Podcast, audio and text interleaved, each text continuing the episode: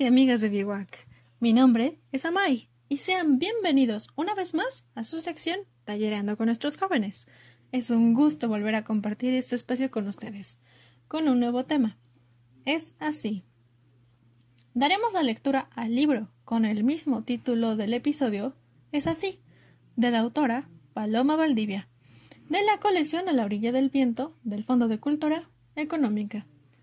Pero antes de empezar, recuerdo tomar un minuto de respiración para poder disfrutar del cuento.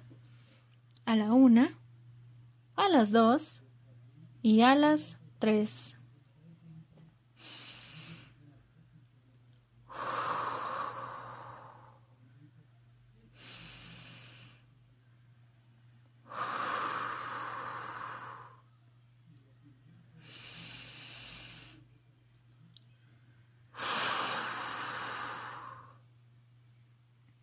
Ahora sí, comenzamos. Es así. Algunos ya partieron.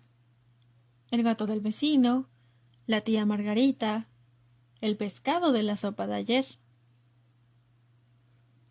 Otros llegarán. Unos han sido pedidos. Otros vienen sin preguntar. Los que estamos Lloramos a los que parten. Es bonito recordar. Los que estamos, nos alegramos por los que llegan. Hacemos bienvenidas. Nos gusta celebrar. Hay un instante en que los que se van y los que vienen se cruzan en el aire, se desean felicidad.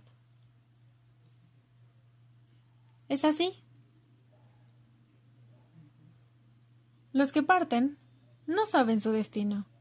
No depende del viento ni de la edad. Los que vienen tampoco lo saben. Son cosas de la vida, dicen, del azar. Es un misterio de dónde vienen y a dónde van. Los que estamos, aquí estamos. Es mejor disfrutar. No sabemos cuándo, pero los que llegan también un día partirán. Es así.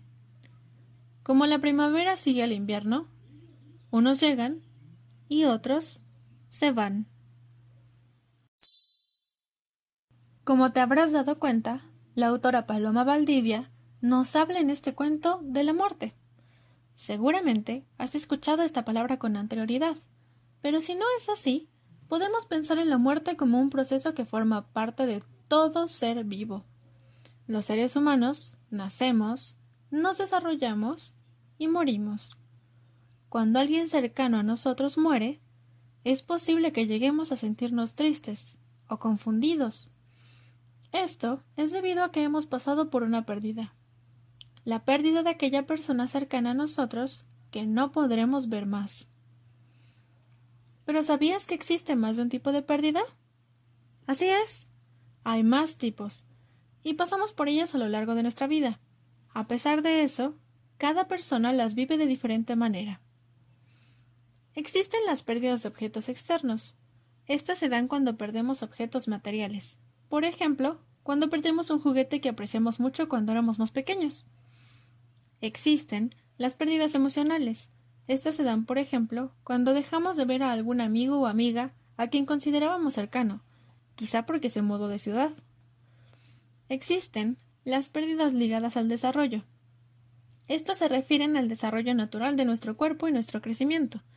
Por ejemplo, algunos de nosotros, sobre todo en esta edad, podemos darnos cuenta que poco a poco dejamos de ser niños o niñas y comenzamos a ser adolescentes. Por último, existen pérdidas de aspecto sobre nosotros mismos, que tienen que ver con nuestra salud. Por ejemplo, puede presentarse ante nosotros una enfermedad que afecta nuestras capacidades físicas, o quizá una enfermedad que afecta nuestras capacidades psicológicas o nuestro estado de ánimo. Estos tipos de pérdidas se presentan en nuestra vida. Perdemos amigos, objetos queridos. Papá o mamá pierden su empleo. Nos despedimos de nuestra niñez porque estamos creciendo y otras veces perdemos personas cercanas a nosotros.